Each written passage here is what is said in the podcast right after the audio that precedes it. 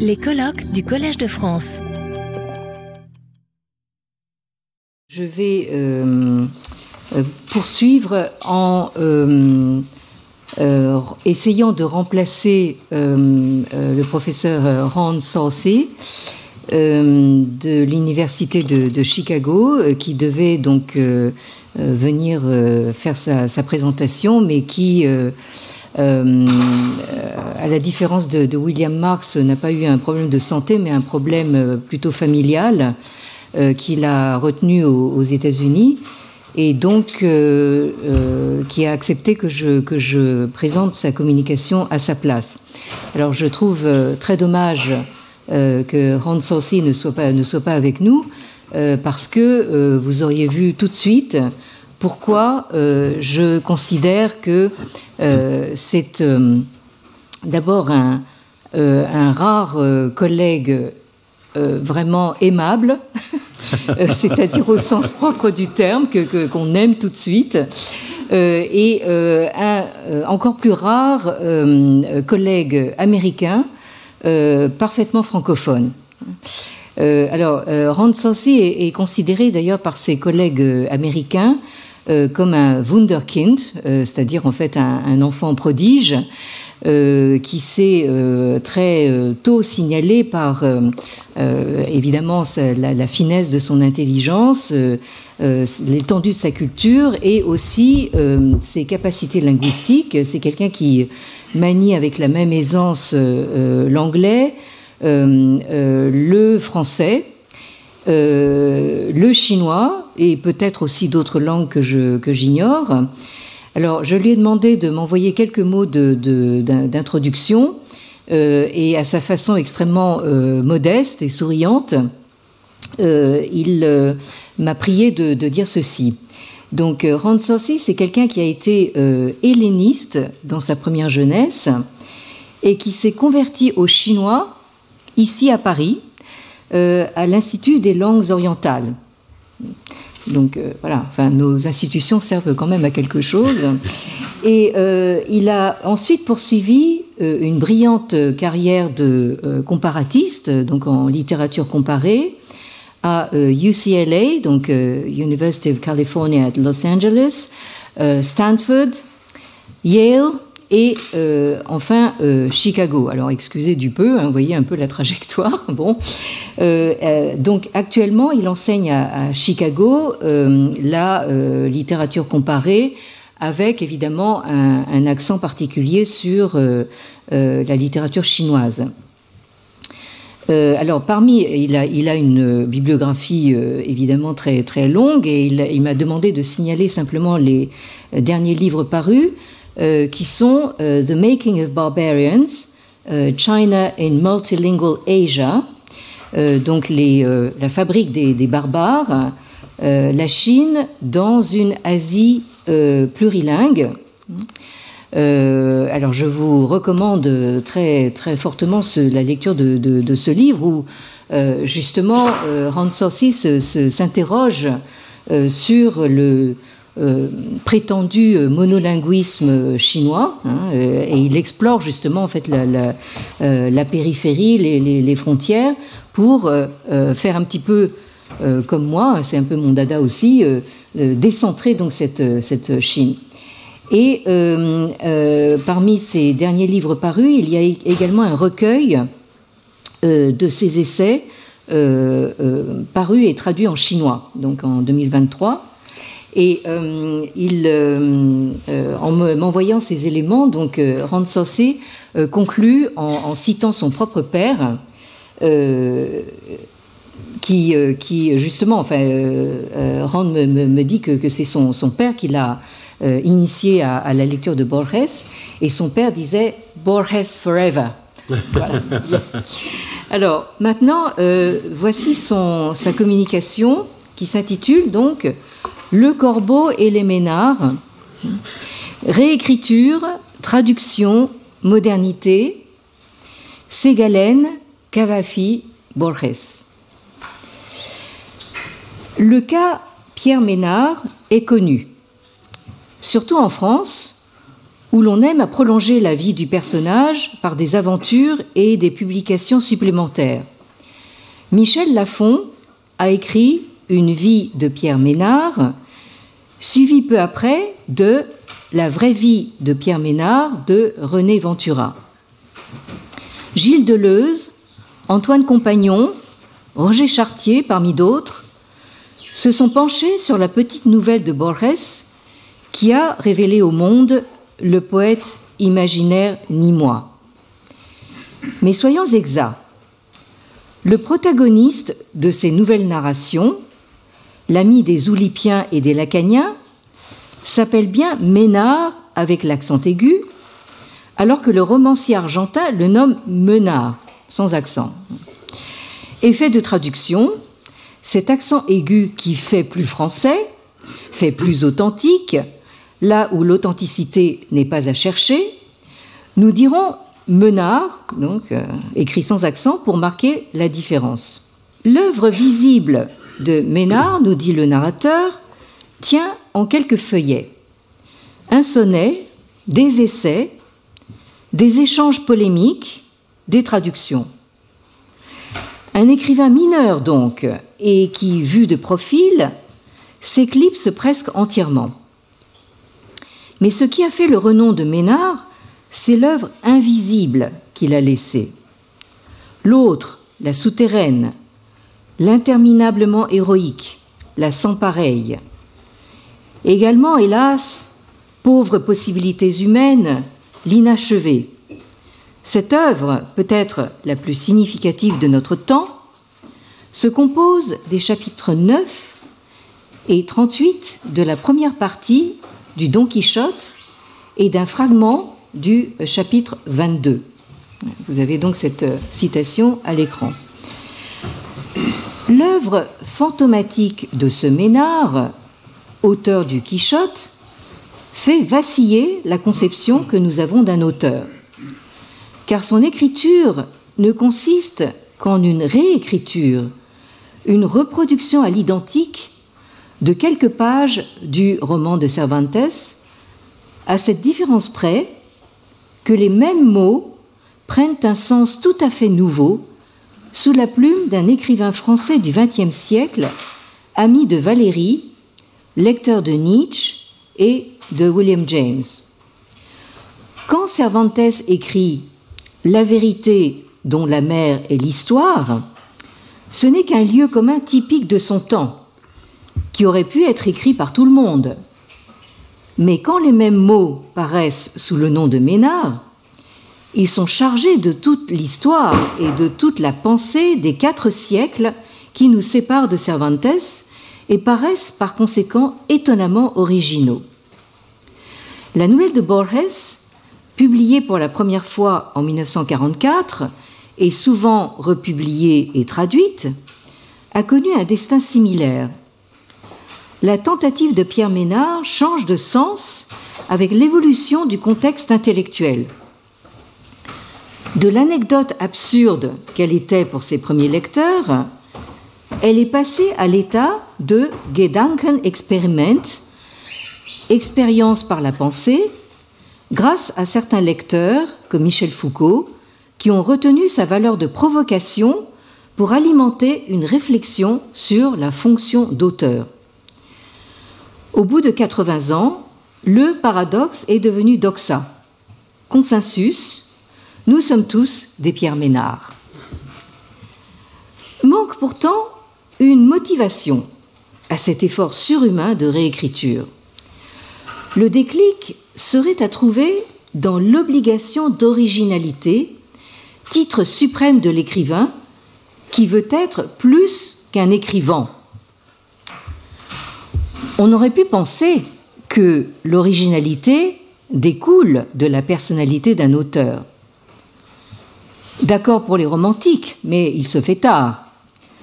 L'originalité résulte d'un calcul.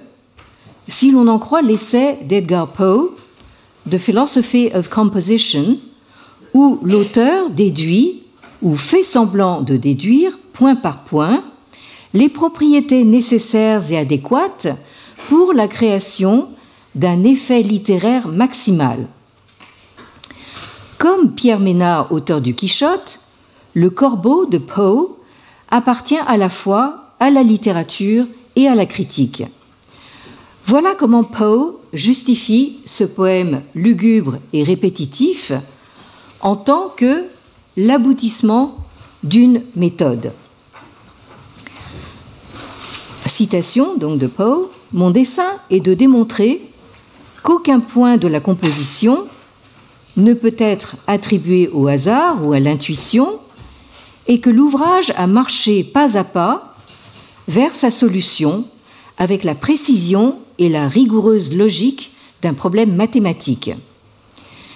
Ayant toujours en vue l'originalité et ayant donc fait choix d'un sujet nouveau et ensuite d'un vigoureux effet à produire, je cherche s'il vaut mieux le mettre en lumière par les incidents ou par le ton.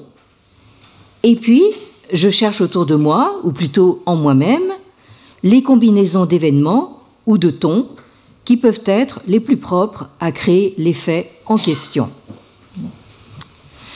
À partir de quoi Poe tire les réquisites de son effet, le fameux corbeau noir, le mot nevermore. Lénore, la belle morte, le narrateur endeuillé, l'ameublement de la chambre et tout le bagage. À la première publication de cet essai en 1846, on a crié au canular. Mais Baudelaire, le traducteur de Poe, l'a pris parfaitement au sérieux, se faisant fort dans un projet de préface des Fleurs du Mal, de pouvoir enseigner à quiconque, je cite, comment, par une série d'efforts déterminés, l'artiste peut s'élever à une originalité proportionnelle. Fin de citation. Le corbeau euh, d'Edgar Poe n'a plus à tenir en son bec un fromage. Posé comme une tache d'encre au-dessus du buste de Pallas Athéna, il dit et redit Jamais plus, nevermore. Ce qui a été ne reviendra nevermore. Il est fini, la porte est fermée, nous n'irons plus au bois. La littérature du passé, idem. Le corbeau de Poe annonce la modernité comme fatalité. C'est nevermore parce que tout a été dit, que ce soit par Homère, par Balzac ou par Hugo, et il continuera à être dit, je suppose, par Théodore de Banville, le comte de Lille et d'autres écrivains de second ordre. En 1850, pour créer quelque chose d'original, il ne suffit plus d'avoir du langage et des idées, car les mots comme les idées sont déjà usés jusqu'à la corde. Pour faire face à cet épuisement, il faudra inventer non seulement l'œuvre, mais la méthode qui la produira. Dans le cas de Ménard, la méthode éclipse l'œuvre. Rien qui lui soit propre ne se remarque sur la page, et c'est l'absence d'originalité apparente qui prouve son originalité. Borges a, je crois, sentit l'appel du corbeau. Profondément. Nous retrouvons chez Ménard, je parle maintenant de l'œuvre visible, quelques-unes des obsessions de son créateur.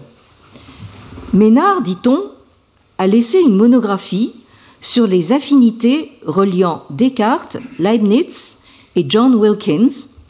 On connaît l'essai de Borges sur euh, la langue analytique de John Wilkins.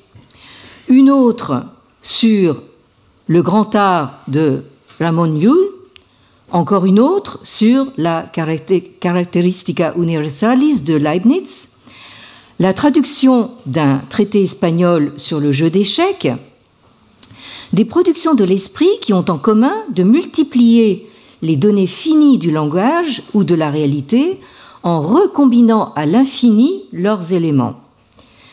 Ces auteurs, ces motifs, reparaissent à l'envie dans les écrits de fiction et de non-fiction de Borges. Appliquée à l'histoire, la méthode combinatoire livre des événements possibles ou concevables, une substitution de liens de causalité ou d'implication, avec un apport de substances nouvelles, nulles ou minimes. le jardin des sentiers qui bifurquent nous impose le sens que le temps n'existe peut-être pas. Ou bien, cette méthode fait jouer une logique et une motivation disparate de celle connue de tout le monde, accomplir un meurtre par exemple, non pas pour tuer la victime, mais pour faire transmettre le message inscrit dans son nom de famille Albert. Partir du connu et du stable, créer l'hypothétique et le variable, et rendre compte de la pseudo-histoire qui en résulte dans une écriture lisse comme l'objectivité même, voilà la formule qui peut résumer un grand nombre des fictions de Borges. Ménard ne fait rien d'autre, mais le fait avec une économie de moyens admirable. Création de différences inframinces, dirait Duchamp. Écriture non pas à lire, mais à saisir par le concept. Mais l'avant-garde et le dadaïsme n'ont qu'une ressemblance accidentelle avec l'œuvre invisible de Ménard. Élargissons cette famille de ceux qu'on peut appeler les archéomodernistes. Les écrivains qui ont senti avec le plus d'acuité ce dilemme du moderne, le désir du nouveau jumelé à la conscience que tout a été dit, appartiennent à la secte des Docti Poetae. Connaissant leurs classiques, ils désespèrent de jamais les égaler. Ces doctes poètes du modernisme voilé font comme Ménard du neuf avec le vieux, en réécrivant des documents du passé pour leur inculquer le petit grain de différence qui montre bien les zones de non-déterminisme de l'histoire événementielle. Voici Victor Ségalen, retravaillant à sa guise un fragment littéraire de la Chine antique. Donc, citation de Hommage à la raison, datée de 1914. Qi guo wu shi zhang, qi min wu shi yu ce qui veut dire État sans maître ni supérieur, peuple sans penchant ni désir. J'enviais la raison des hommes, qu'ils proclament peu faillible, et pour en mesurer le bout, j'ai proposé le dragon a tous les pouvoirs. En même temps, il est long et court, deux et un, absent et ici, et j'attendais un grand rire parmi les hommes, mais ils ont cru. J'ai décidé que tous les hommes sont d'un prix équivalent et d'une ardeur égale, inestimable. Ils ont dit oui. J'ai fait alors afficher par tout l'Empire que celui-ci n'existait plus et que le peuple, désormais souverain, avait à paître lui-même les marques de gloire abolies, reprenant au chiffre 1. Ils sont repartis de zéro. Alors, rendant grâce à leur confiance, et service à leur crédulité, j'ai promulgué honorer les hommes dans l'homme et le reste en sa diversité. Et c'est alors qu'ils m'ont qualifié de rêveur, de traître, de régent dépossédé par le ciel de sa vertu et de son trône. Ségalen part d'une citation du philosophe taoïste Liezi, qui raconte que le souverain légendaire Huangdi, l'empereur jaune, étant insatisfait de sa manière de gouverner le monde, une administration pourtant parfaite selon les documents traditionnels, il s'était retiré du trône pendant trois mois, s'abstenant de toute activité afin de trouver de meilleurs principes. Une nuit, en rêve, il était transporté dans une utopie où, comme dit l'exergue, l'État ne comportait ni maître ni supérieur, et tout s'accomplissait de soi. Le peuple n'avait pas de désir, et tout s'accomplissait de soi.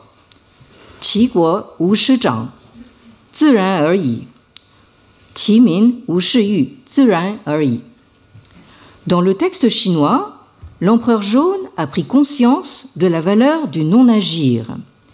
Une vérité, dit-il à ses ministres, que j'ai maintenant en moi et que je ne peux pas vous transmettre.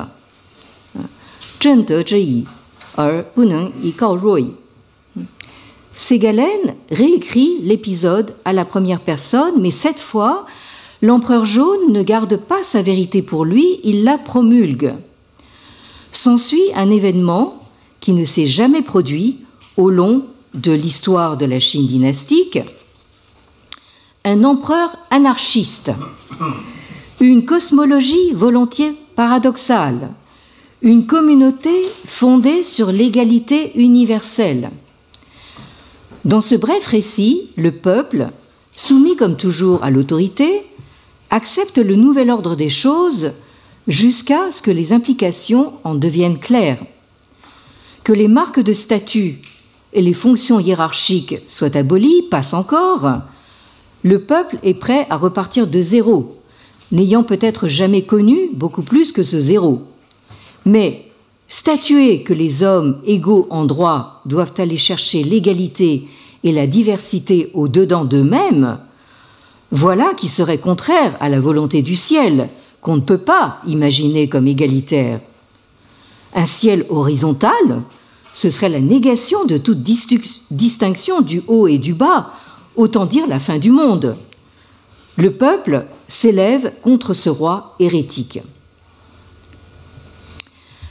À la faveur d'un rêve transposé dans l'action, nous avons entrevu la possibilité d'un souverain qui aurait gouverné non par la force et l'autorité, disons en gros par les moyens du légisme et du confucianisme, mais par la marche naturelle des choses.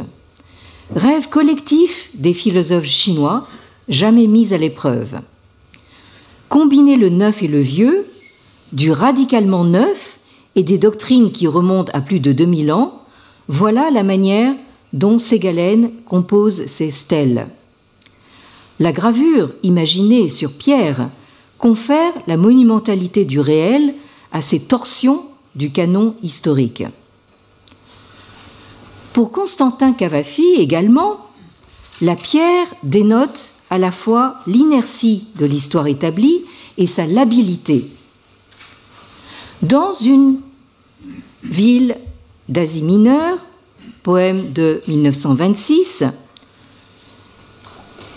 nous communiquent les bavardages entre collègues dans un atelier de gravure sur pierre peu après la bataille navale qui opposa en 31 avant notre ère Octave, le futur César Auguste et son rival Marc-Antoine.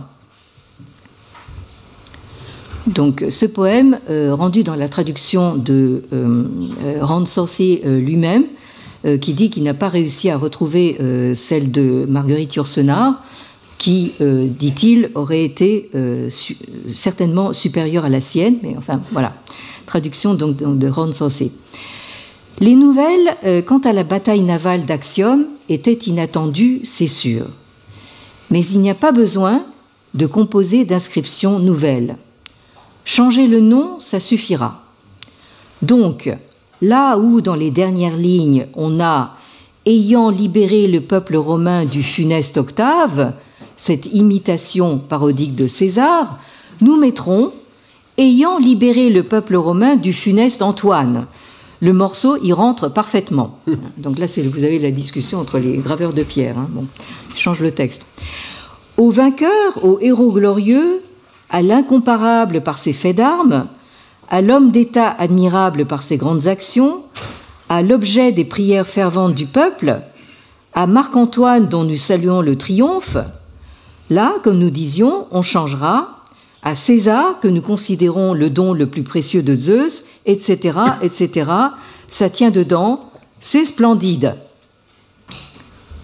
Donc, dans l'atelier où l'on fabrique les réputations, les noms se remplacent à volonté. Il suffit que le nombre de lettres soit équivalent, peu importe leur signification.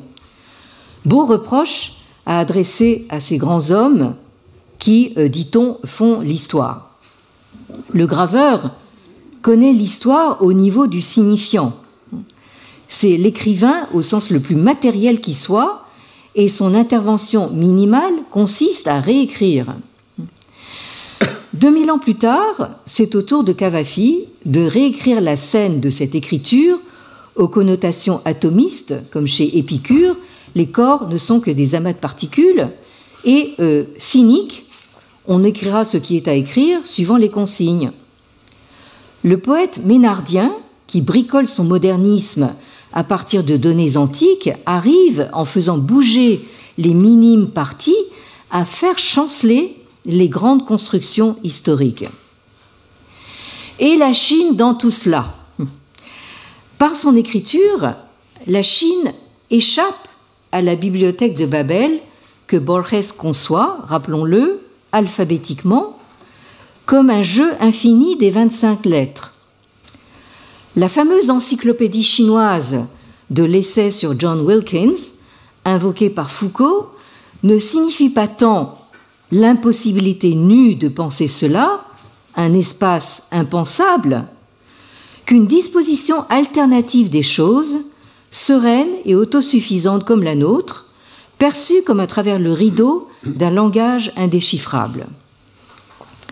Dans Le Congrès, nouvelle qui raconte comme tant d'autres l'ambition insensée d'un petit cénacle de maîtriser un savoir universel, le narrateur nous confie avoir, je cite, caressé avec respect les tomes soyeux d'une certaine encyclopédie chinoise dont les beaux traits d'encre me paraissaient plus mystérieux encore que les taches du pelage d'un léopard. Le mystère est celui de l'indécomposable. Borges ne s'est jamais mis à raconter la fascination de Leibniz pour le livre des mutations, une cosmologie combinatoire plus économe en moyens encore que l'alphabet. Mais c'est une histoire où Borges aurait trouvé son bonheur. Nous réserverons donc pour une nouvelle fiction le passage où un narrateur qui ressemble à Jorge Luis Borges tombera sur les vestiges d'une académie secrète dédiée à l'approfondissement des caractères de Fouchi, autrement dit des hexagrammes et de l'arithmétique binaire, dans lesquels Leibniz croyait reconnaître ses propres espoirs d'une caractéristica universalis et d'une religion cosmopolite à inventer. Dessin frustré dans son temps, mais qui a peut-être continué en souterrain à former les esprits et à préparer l'apocalypse du savoir.